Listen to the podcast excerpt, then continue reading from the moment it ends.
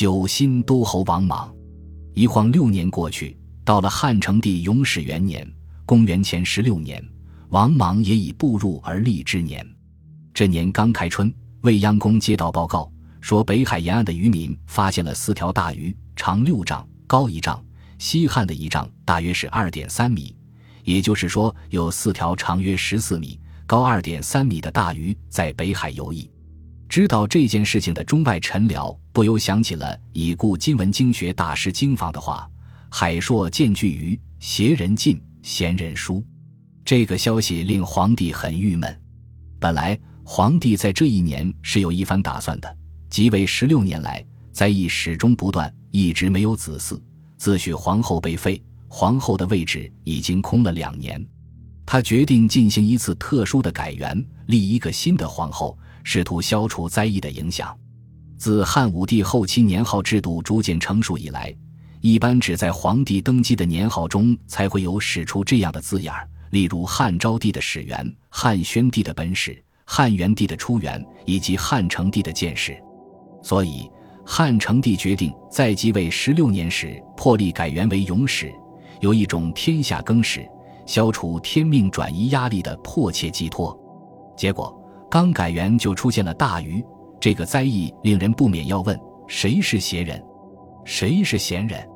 答案似乎不言而喻。因为此时宫廷内外正在为皇帝要立赵飞燕为皇后一事议论纷纷。王凤还活着的时候，当时的许皇后与王凤不睦，久而久之，许皇后恩衰失宠，随着赵飞燕和赵合德姐妹入宫。许皇后终于在一次颇为可疑的宫廷诅咒事件里被废，虽然貌似事出有因，但时人大都同情许皇后，厌恶赵飞燕，所以听说赵飞燕要被立为皇后，大家会觉得这大鱼就是冲着赵飞燕来的，纷纷反对。最重要的反对意见来自皇太后，大臣们则分为两派，赞同和反对的争论非常激烈。汉朝虽然皇权专制。但和后世相比，皇帝并不能为所欲为。面对众多反对意见，汉成帝寸步难行。淳于长很聪明，他私下里为立赵后这件事找王政君说项，一面打听姨妈为什么反对，一面试图说服姨妈同意。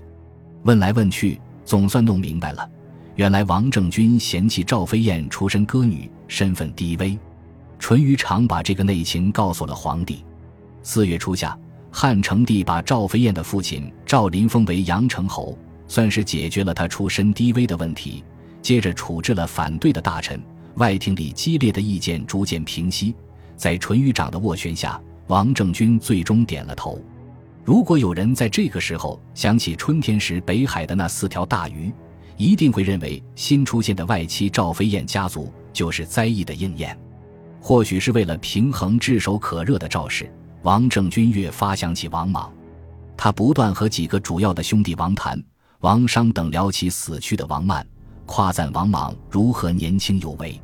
王商等人心领神会，也在皇帝面前不遗余力地赞扬王莽能力出众、品性高尚。王商干脆给皇帝上了一封书，要把自己的封邑分出一部分来封王莽为侯。见到王商这一非比寻常的姿态。王莽所交接的那些朝中名士，如戴崇、陈汤等人，也纷纷行动。他们比王商更了解王莽的志向与为人，说给皇帝的理由也就更加充分和动听。汉成帝知道自己立后的打算已经得到母亲及一干舅舅的支持，也愿意顺水推舟做这个人情。况且王莽的确是表兄弟里难得的谦虚、谨持的儒者，重用一下王莽不是不可以。永始元年五月，汉成帝追封王莽的父亲王曼为新都侯，谥号为哀。新都并不是崭新和都城的意思，新指的是南阳郡的新野，都指的是新野的都乡。南阳郡靠近洛阳，是天下的中心。新都这个地方还算是块宝地，但距离长安有四百多公里，亦不算近。三十岁的王莽随即以继承王父爵位的方式，成为第二代新都侯，食邑一千五百户。这个食邑算是中等水平，但王莽从此迈入贵族行列，不再是王氏家族的边缘人。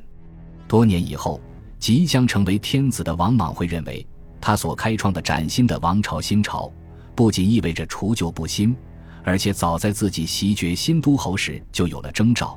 这不失为一个大大的祥瑞。他的官职也从摄生校尉升迁为骑都尉，成为皇帝禁军羽林军的统军将领之一，同时兼任光禄大夫。这两个职位俸禄不算太高。但王莽还有一个侍中的加官，成为皇帝近身的高级侍从。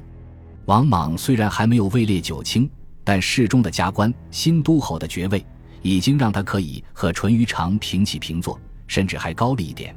毕竟淳于长还没有封侯，安抚了王氏家族。汉成帝在永始元年六月正式立赵飞燕为皇后，晋赵飞燕的妹妹赵合德为昭仪，大赦天下，舆论为之哗然。这个时候，会有很多人想起春天的那四条大鱼，但没人将大鱼和王莽联系在一起。灾异渐渐从王氏家族转到赵氏家族。